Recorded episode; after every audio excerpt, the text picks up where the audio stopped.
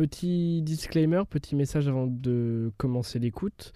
La première histoire correspond tout à fait aux attentes que nous pouvions avoir, c'est-à-dire nous sommes partis d'une situation, puis nous avons évolué, une sorte de cadavreski radiophonique comme nous l'imaginions.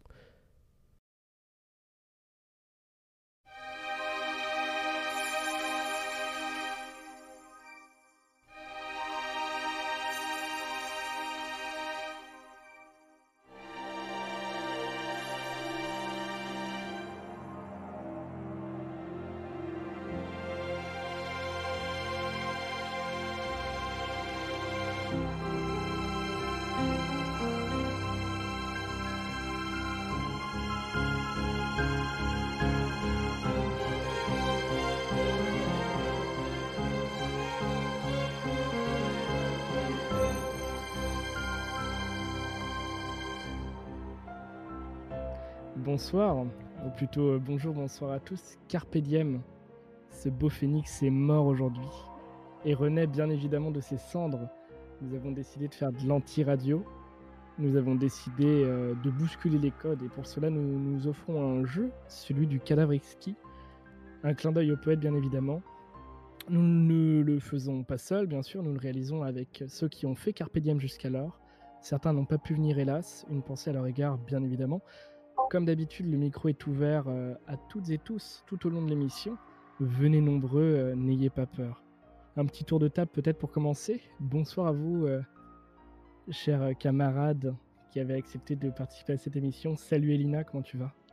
Bonsoir, et bah, très heureuse d'être ici encore et je parle avec une voix de journaliste donc je vais laisser la parole à quelqu'un d'autre. Bonsoir, bonsoir Jeanne, comment vas-tu? Je stresse, ça va? Et vous? Ouais, t'inquiète pas, ça va bien se passer. hein, C'est une aventure qu'on construit euh, tous ensemble. Salut Mike, on te retrouve euh, pour ta deuxième apparition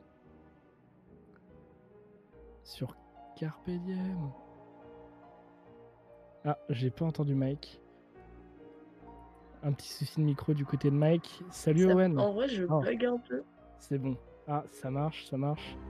Ça, c'est le problème euh, de chacun chez soi. Salut Owen. Un tour de table très Salut. long, mais pas de Je ne me lasse jamais de cette musique. Salut Gaëtan, comment tu vas? Bonsoir, ça va bien. Et attention, euh, le même lancement pour toi Charles. En PLS ou pas en PLS Ah non, je t'ai pas dit bonjour. Et je t'ai pas dit bonjour. Bonsoir. Bon, hâtons-nous une aventure radiophonique nous tend les bras dès maintenant.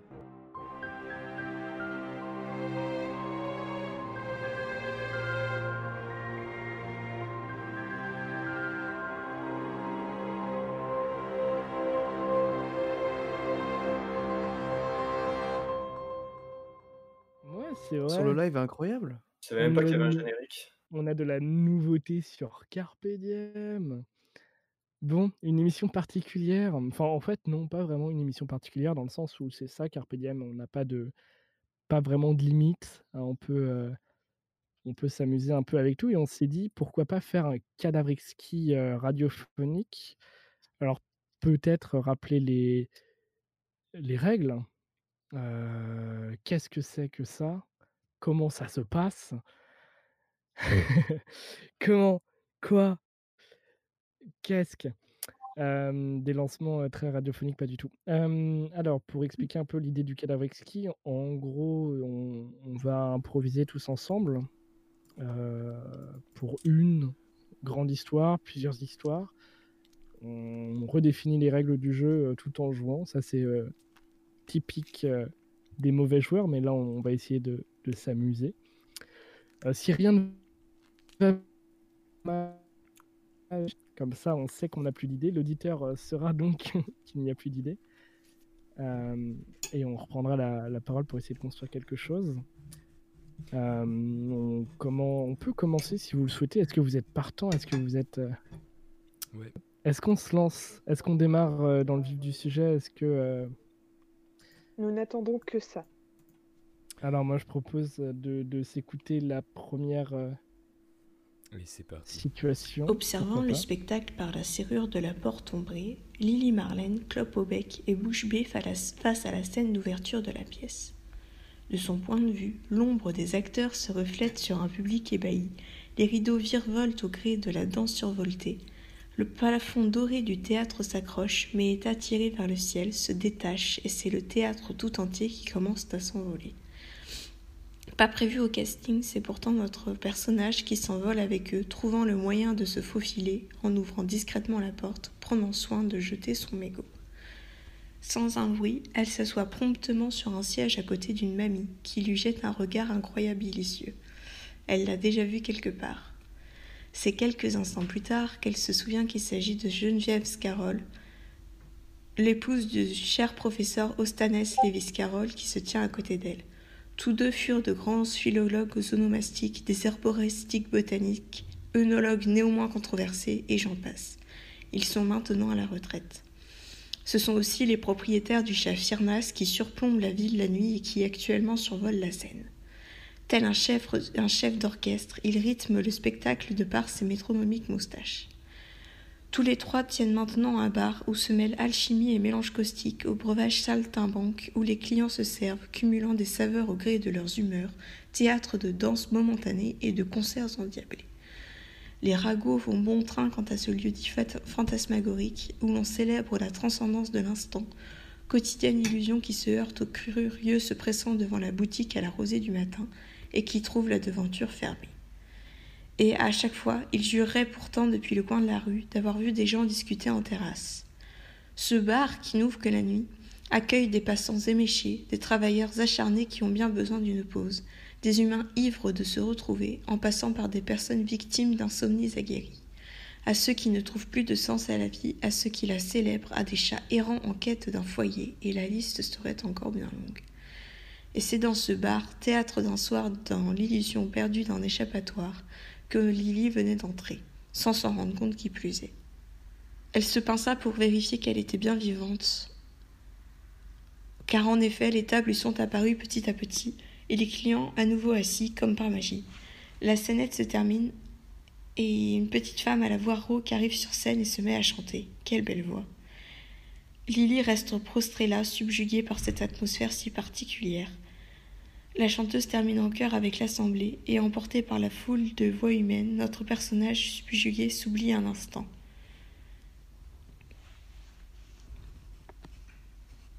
Mais Lily n'a pas le temps de reprendre son souffle, qu'un autre personnage arrive sur scène. Ce personnage, je me permets de reprendre la parole, parce que ce personnage, en fait, c'est un, un grand individu, plutôt plutôt squelettique, plutôt fin, plutôt longiligne. Cet individu aurait un manteau long, un chapeau noir, presque une cape en fait plus qu'un manteau long. On l'entendrait non pas chanter, mais parler, déclamer des poèmes. Des poèmes que l'on écoute à 4 grammes parce qu'ils sont tristes et parce que la mélancolie euh, le saisit. la mélancolie. la mélancolie qu'il s'est dit. Yes, on adore. Euh, on aurait un piano, un piano pourquoi pas comme un, un sati qui l'accompagnerait. Alors imaginez-vous. Euh...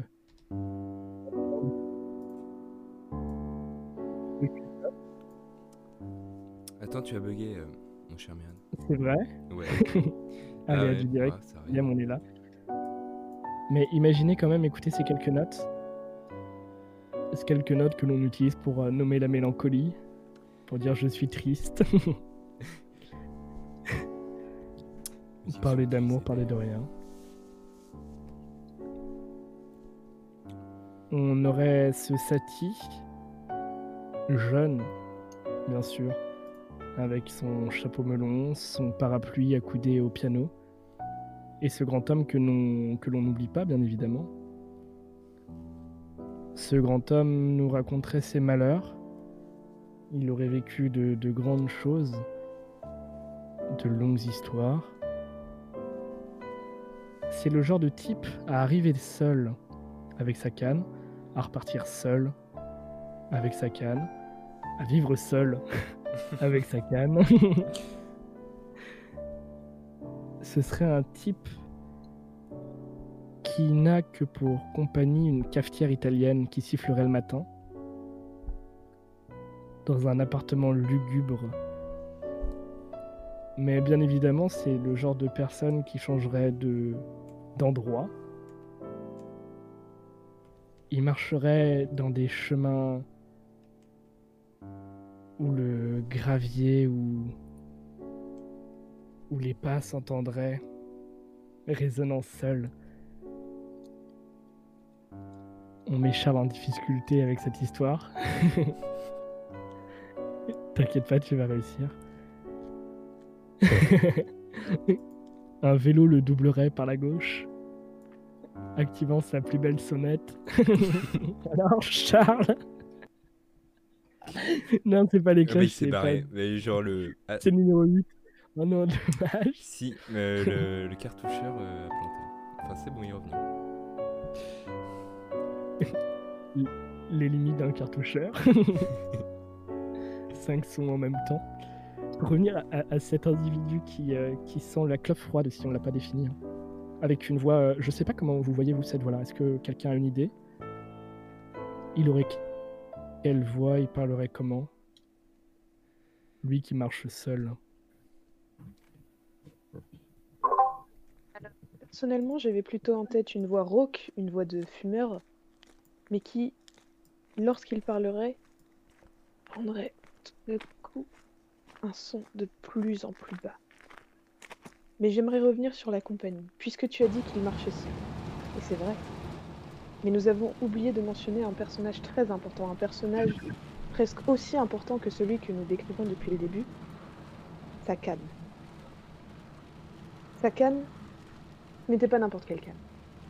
Ce n'était pas une vulgaire canne des marais qu'on trouve assise à attendre que le soleil vienne caresser la douceur de, ses plumes.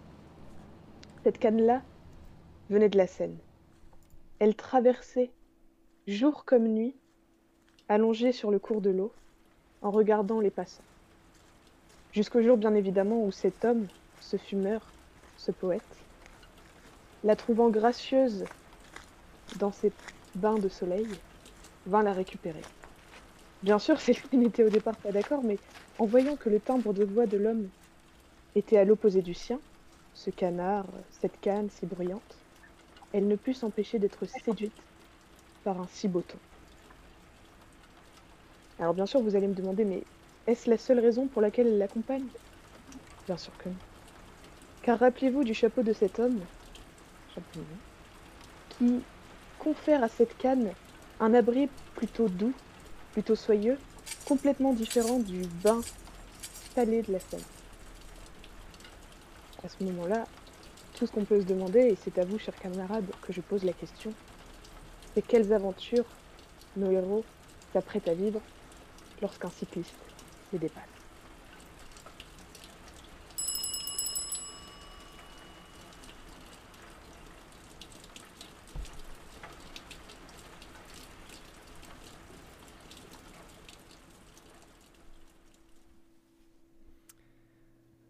Un grand bain d'eau froide.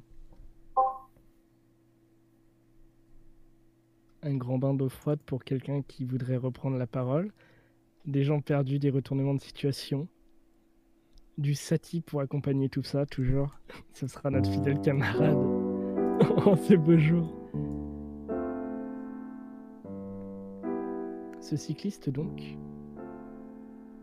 je ne monopoliserai pas la parole, mais ce cycliste, un beau jeune homme avec euh, un beau jeune homme euh, ch- châtain, collectionnant des bidons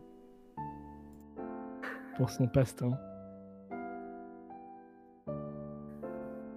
Ce jeune homme a une Mais oui. grande vie, il a des passions. Mais bien sûr, mais tu viens de le dire à l'instant, il collectionne des bidons. Et tu sais ce qu'ils co- contiennent ces bidons? Des De plumes. Dommage. plumes. Alors, elles peuvent être baignées dans l'eau, bien sûr, c'est une condition pour les garder fraîches. D'ailleurs, certains, de, les- certains des acheteurs sont plutôt friands de cette fraîcheur, mais d'autres préfèrent la plume un peu sèche. Toujours est-il qu'en les renversant, l'un des bidons s'écroule au sol, laissant tomber une partie des plumes. C'est alors que la canne, se retournant avec effroi, reconnaît cette plume blanche avec de petites, de petites jaunes au bout, elle se rappelle. Elle se rappelle de qui il s'agit. Elle s'en rappelle.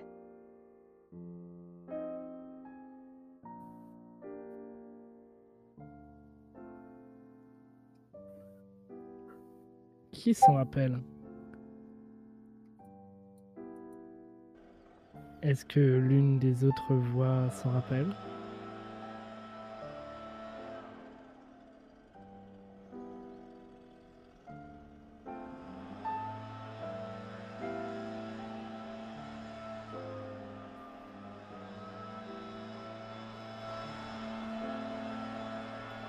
Le son Ah, quelqu'un s'en rappelle.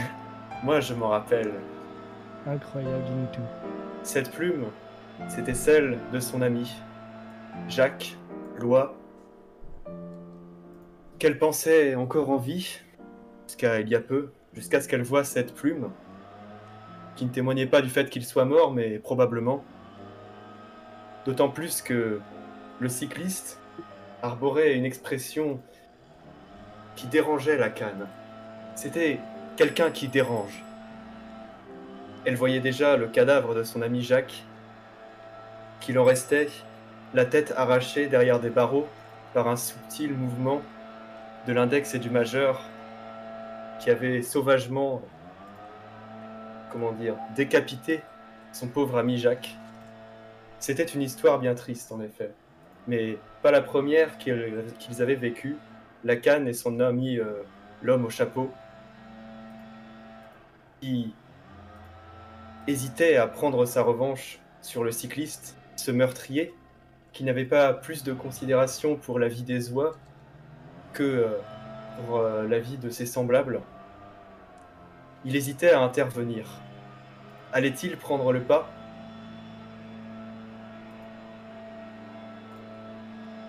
Posait la question très fort. Heureusement, c'était un cycliste très lent. Et donc, il avait du temps pour réfléchir. Très sourd aussi. Oui, cycliste très lent, tu fais bien de le mentionner, car à ce moment même, le temps semblait se figer. Le cycliste se retourna doucement en arrière, voyant la- le regard de la canne perçant vers l'homme. Une musique à la Tarantino commençait. La canne se laissa tomber au sol, tombant sur ses pattes avec le regard le plus meurtrier qu'on ait jamais vu venant d'un canard.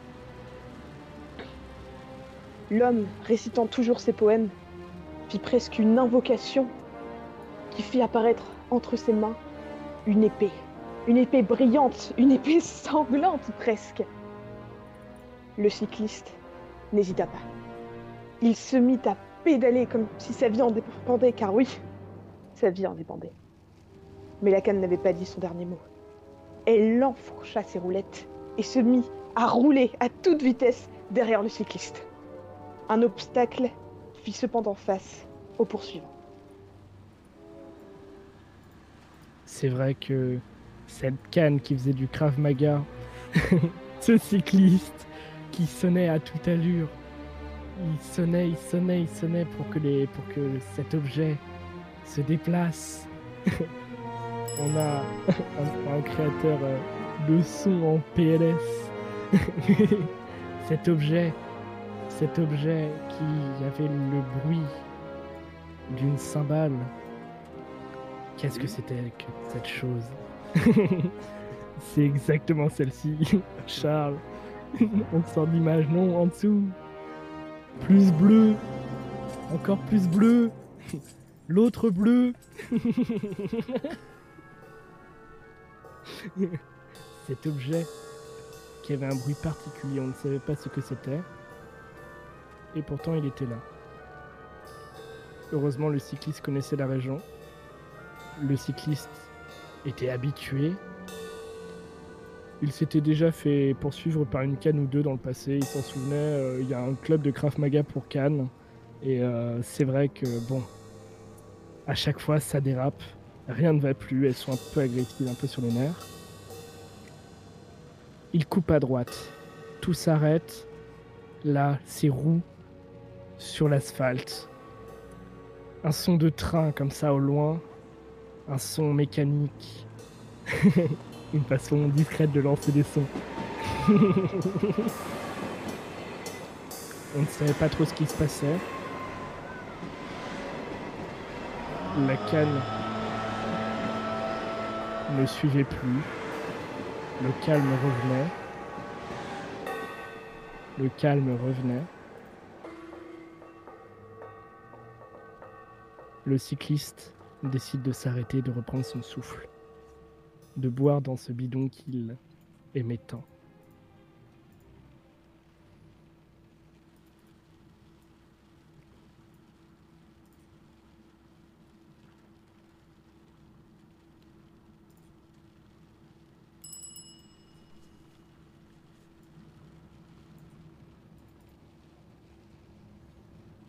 De l'anti-radio, un moment de calme, de silence, on déconstruit. Vers où va-t-il partir? Salut Après à toi Max qui a rejoint.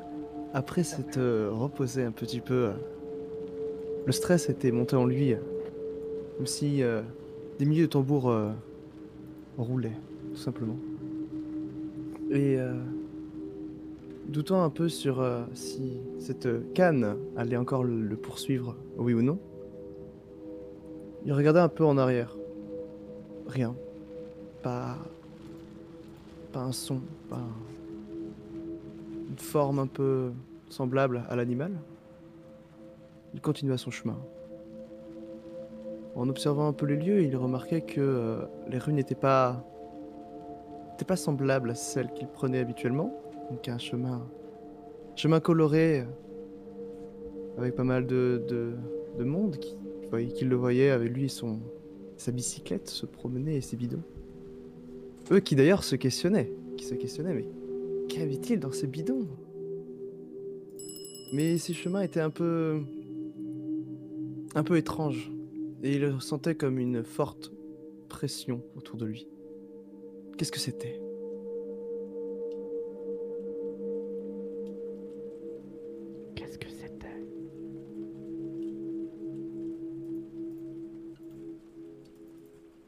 Tous les regards étaient en effet posés sur lui. Des regards insistants, des regards méfiants. Une femme prit même son enfant contre elle pour lui cacher les yeux. Chut, ne regarde pas vers lui, monsieur. Cet homme qui pensait pourtant connaître son chemin par cœur était finalement arrivé dans un mauvais quartier, ou du moins un quartier qui n'avait pas les mêmes préceptes que lui. Car ce quartier avait une hantise, une peur, une incroyable méfiance envers vous vous en doutez bien, les bidons. Mais oui, comment savoir ce que contiennent ces choses? Comment être sûr qu'il ne s'agit pas de cadavres mixés dans ce nouveau blinder que vous, trouverez d'ailleurs en description? Comment être sûr qu'il ne s'agit pas d'êtres humains, d'enfants, de drogue, de sang? La méfiance était partout. L'homme avançait petit à petit en sentant les regards sur lui. Mais un regard, un regard ne semblait pas méfiant. Un regard semblait même plutôt curieux, passionné. Une jeune personne encapuchonnée s'approcha de l'inconnu.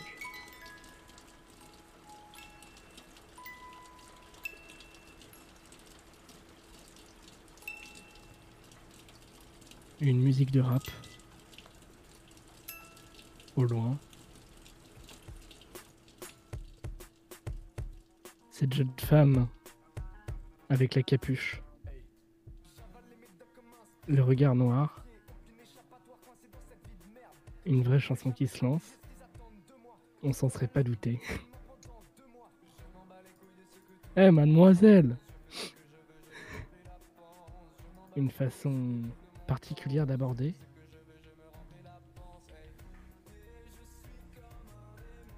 L'individu est perdu. Une cacophonie est en lui. Il ne comprend plus où il est, il s'est perdu. Pourtant cet endroit qu'il connaissait si bien. Que se passe-t-il Où est-il? Pourquoi? Sa vue se trouble Sa vue se trouble. Il sent qu'il va tomber.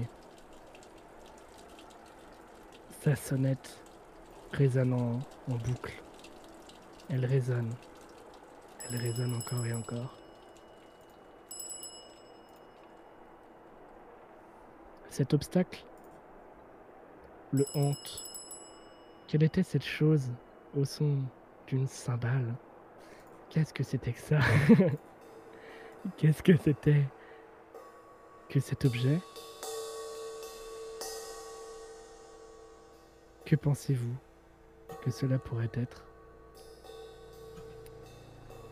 Cet objet était bien familier à l'homme, et après avoir fait ses coups de cymbale, elle émit un bruit familier. Et oui, c'était en fait son horloge qui indiquait 8 heures du matin. Mais l'homme ne savait pas comment il avait atterri ici, alors qu'il était dans un quartier des plus malfamés, des détesteurs de bidons quelques instants plus tôt.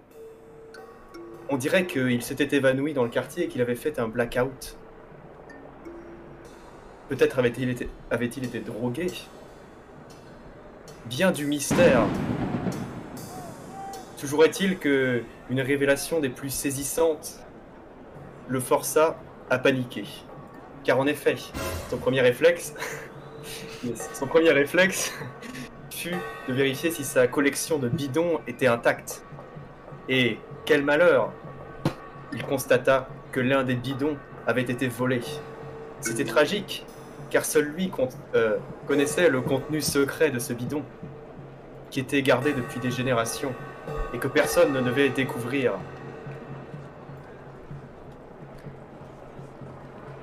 Que contenait-il? Un vieux bidon. Un vieux bidon particulier, un vieux bidon avec un mécanisme d'horloge. Un mécanisme d'horloge ancien. Car il aimait ça les objets anciens. Il en collectionnait tout un tas. Des bidons, mais pas seulement. Il pouvait lancer. collectionner plutôt. Lancer aussi. Des montres, des bidons. Il lançait tout par la fenêtre lorsqu'il était énervé. Il collectionnait avant tout. Des chapeaux, je crois. Non. Qu'est-ce que c'était que déjà cet objet?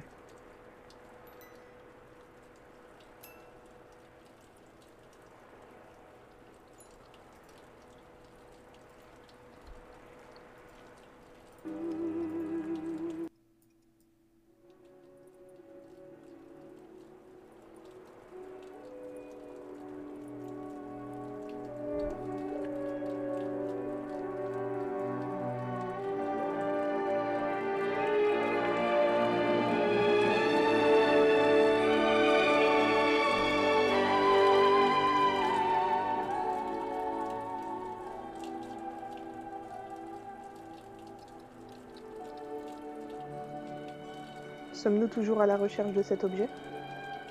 Toujours. Bien, je crois que vous me méprenez, car si vous regardez attentivement dans les souvenirs de notre protagoniste, vous saurez alors de quoi il s'agit. Évidemment, objet ancien, mais en même temps toujours présent dans notre quotidien, des moufles. Des moufles de toutes sortes. Bleues, vertes, jaunes, oui, cela existe, jaune. Ne me demandez pas pourquoi, les gens aiment se déguiser en canari. Bref. Toujours est-il que cette collection de moufles lui était très importante. Facile à transporter, pratique en hiver, pas comme en été. Euh, ces moufles lui étaient très précieuses, bien sûr. Comment les retrouver? Qui les avait pris? Il vit alors, à côté de son réveil, un mot. Un mot posé avec les inscriptions suivantes. J'ai les moufles. Rendez-vous à 8 heures, à la place de l'horloge. Si tu ne viens pas, les moufles brûleront. Le protagoniste fut pris d'effroi.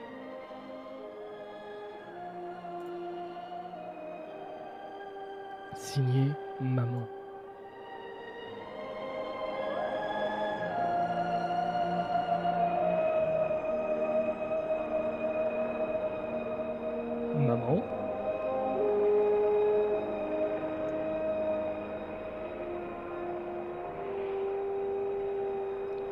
La voix aiguë. télé. Ah, La voix Quelle aiguë était de sa mère résonnait dans sa tête. Oui, ta mère, oui. Celle que tu n'as pas vue depuis 15 ans parce que tu es trop oublié. Oublie. Tu es trop pris par tes livraisons de je ne sais quoi. Donc forcément, tu travailles les moufles de papy, mais tu es trop occupé pour aller voir ta vieille mère qui s'est occupée de toi pendant tout ce temps. Le jeune homme était perdu. message. Il avait presque l'impression d'être en communication avec lui-même dans sa propre tête. Il fallait qu'il aille à ce rendez-vous. Mais cela faisait si longtemps qu'il n'avait pas vu sa chère maman. Enfin, chère maman. Oui, chère, puisque celle-ci ne daignait pas dépenser un sou pour son gamin, sauf lors de ses anniversaires où elle daignait tout de même lui acheter une corbeille de fruits. Tant d'amour. Ces réflexions, il se les faisait devant la télé. Une émission sur les amoureux pendant la Saint-Valentin, je crois. Quant au gardien du mur, le jardinier, il ne cultive plus la tradition depuis longtemps. Comme Noël, je m'en fous. euh, Pâques, je m'en fous. euh, Le Ramadan, je m'en fous. euh. Vous êtes amoureux de vos fleurs, quoi Non, même pas, je m'en fous Même pas aussi. Le jardinier s'en fout de tout, comme les vrais amoureux d'ailleurs s'en fichent de la Saint-Valentin, car pour eux, la vie en rose c'est toute l'année.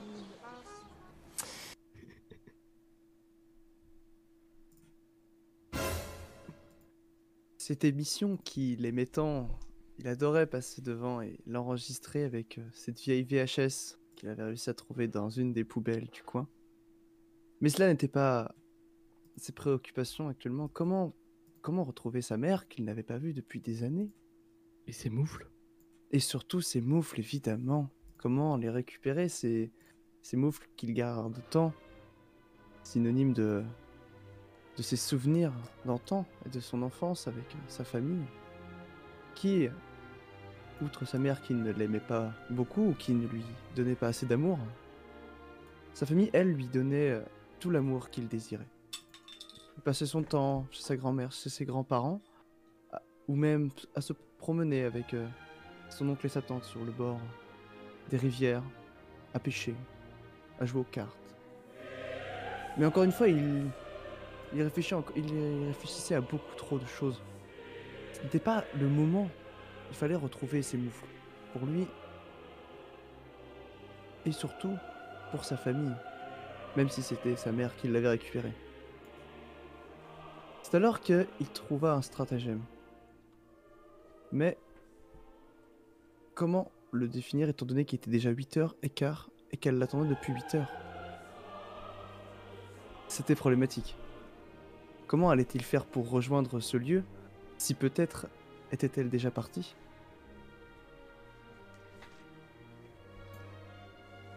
Cela ne posait pas de problème à notre homme. Car en effet, comme nous l'avions vu plus tôt, alors que l'homme au chapeau et sa canne le poursuivaient, le temps avait semblé se figer. C'est car son vélo possédait la capacité de remonter dans le temps. C'est donc ce qu'il fit. Il enfourcha son vélo, se plaça sur un parking. Il était 8h30, mais ça ne posait pas de problème, puisqu'il n'avait qu'à rouler en rond pendant quelque temps pour revenir une heure plus tôt, à 7h30. À partir de là, il pourrait établir un stratagème pour rencontrer sa mère à un lieu plus ou moins indéterminé à 8 heures pétantes. Car c'était un homme qui n'était jamais en retard, comme tout bon cycliste. Il décida de s'équiper d'un objet insolite pour le voyage, qui pourrait l'aider à mener sa quête à bien.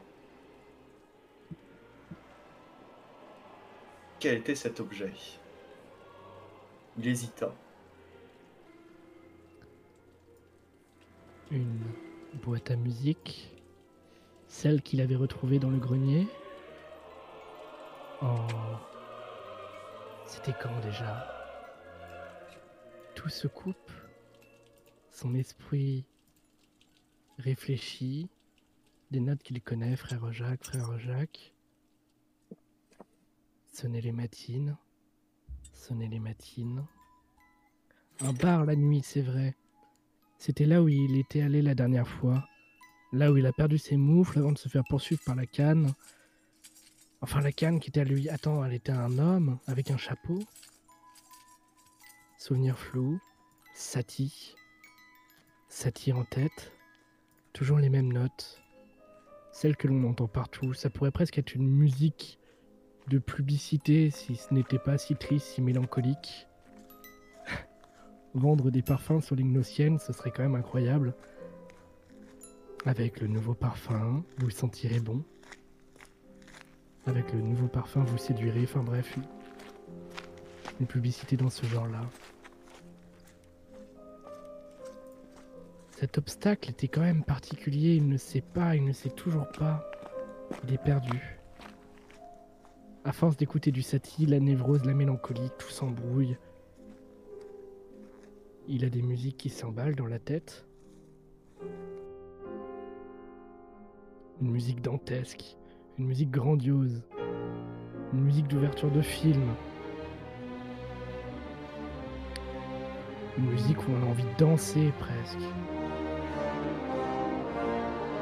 Il sait. Il sait vous savez aussi.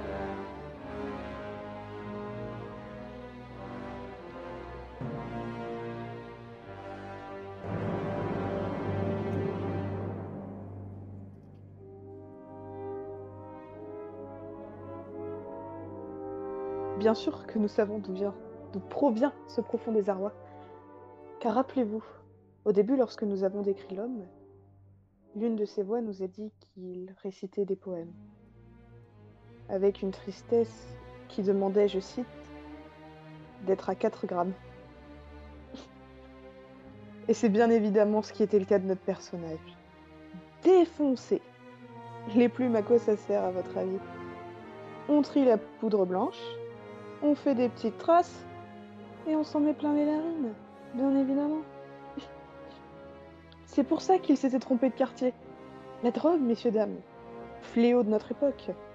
Et pourtant, sans celle-ci, aurait-il pu repenser à sa mère? Aurait-il pu considérer l'amour qu'il portait à ses moufles? Doit-on interdire la cocaïne? Ces débats toujours présents au sein de notre société. Bref, toujours est-il qu'il se sentait en profonde redescente.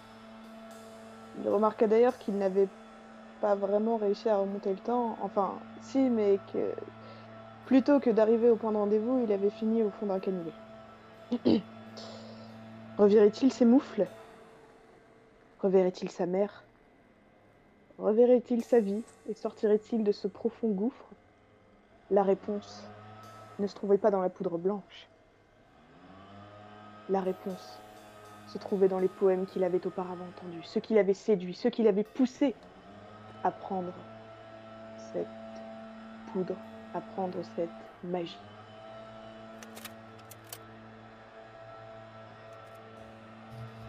Cocaïne, drogue, faits divers. 200 kilos retrouvés chez notre camarade. C'est ce que titraient les journaux. À force de consommer, à force de se montrer, les gens étaient choqués, les gens avaient prévenu. Voisins vigilants. Appli Covid. Fil à la patte. Deux numéros, enfin plutôt deux chiffres, le 1, le 7. Un coup de téléphone. Monsieur, il est bizarre. En passant évidemment par les antennes 5G, rappelons-le. Bien sûr. Toujours. Les antennes 5G, le vaccin. Les Tout infos toujours. Morissette, vaccinée en ce jeudi 14 janvier. Les sous-titres, un partage sur Facebook. Morissette capte la, capte la 5G. Comment ça? Qu'est-ce que c'est que ce truc? Eux aussi, ils ont pris de la cocaïne? Je ne sais plus, je suis perdu.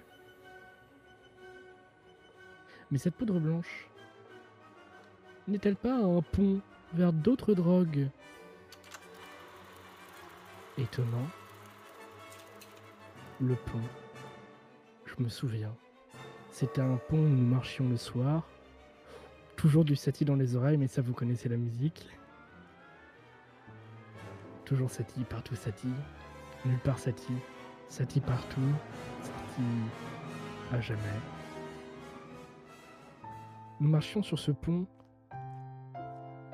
Je dis nous, mais j'étais seul. Attends, il y avait qui déjà? Je m'en souviens plus. Non, si. Attends, c'était elle? Comment ça?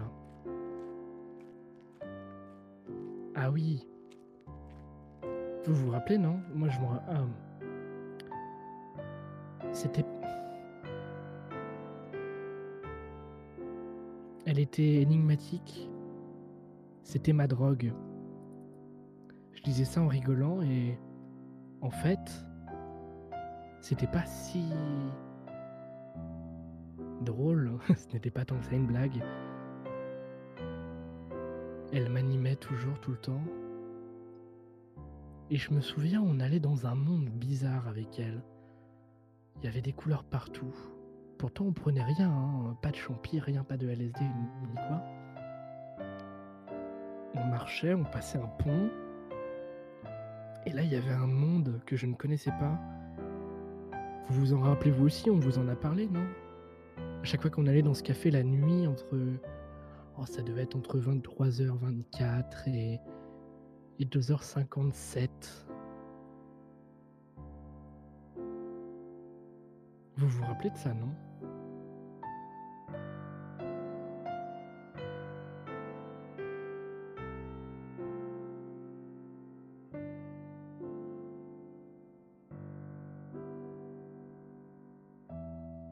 Parles de ce pont multicolore Tu parles de ce pont aux Oui. allures de sucre et de barbe à papa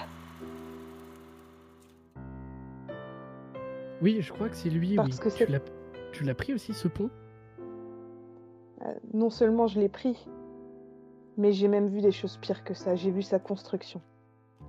Tu sais d'où provient le sucre? Dis-moi. Est-ce que tu es prêt à l'entendre? Est-ce que vous êtes prêt à entendre la terrible vérité Raconte-nous tout. Même si elle est difficile à entendre. États-Unis, obésité, diabète, sucre. Vous savez maintenant d'où provient le sucre. Ça fait longtemps que les plants de canne ne donnent plus rien. Alors faut, faut économiser, faut, faut recycler. Ah Il oui, suffit pour ça de faire fondre l'obèse au-dessus d'un joli feu de bois. Euh, on préférera toujours euh, du pain, hein, euh, comme bois, c'est plutôt pas mal pour faire fondre petit à petit la douceur de tous ces donuts engloutis. On récupère alors la matière qu'on transforme en bonbons, euh, en sucre de toutes sortes, que le consommateur prend à son tour. Alors certains appelleront ça de la barbarie, certes. Moi j'appellerais ça du recyclage. La COP 21, là elle est vraiment présente. Euh, finalement, le diabète, c'est pas une maladie qu'on prend, c'est une maladie qu'on recycle. Et je trouve ça beau. Et je trouve que ce pont, c'est la symbolise, c'est la symbolique du passage d'un monde ancien vers un monde nouveau, où tout se recycle. La prochaine étape, les lépreux, dont les organes serviront à faire des dons de peau, bien sûr, bien sûr. Pour ça, nous attendons notre spécialiste en médecine qui va nous euh, expliquer plus amplement euh, comment cela se déroule. Oui, oui, tout à fait, tout à fait. Alors en fait, euh, c'est bien simple.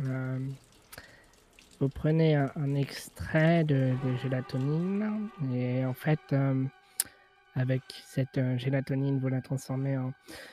Ah, c'est un peu compliqué, un peu complexe, euh, mais... euh, hmm.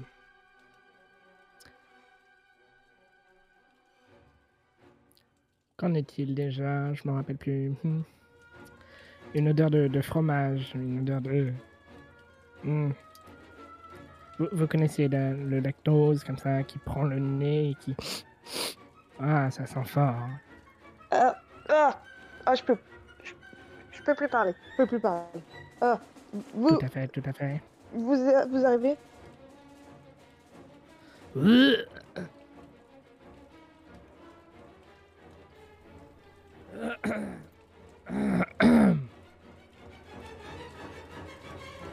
Monsieur le micro étant rempli de vomi, nous mettons fin à cette première histoire. Merci de votre attention.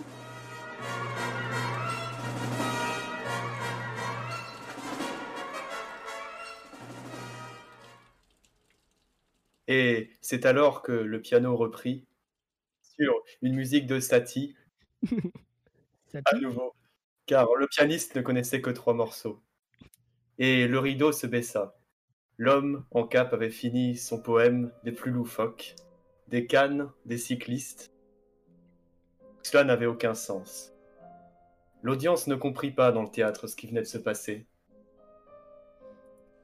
C'était à tous les coups un simple drogué qui avait raconté une histoire sans queue ni tête. Il fut jeté dans le caniveau par les videurs, et c'est ainsi que la véritable histoire prit fin.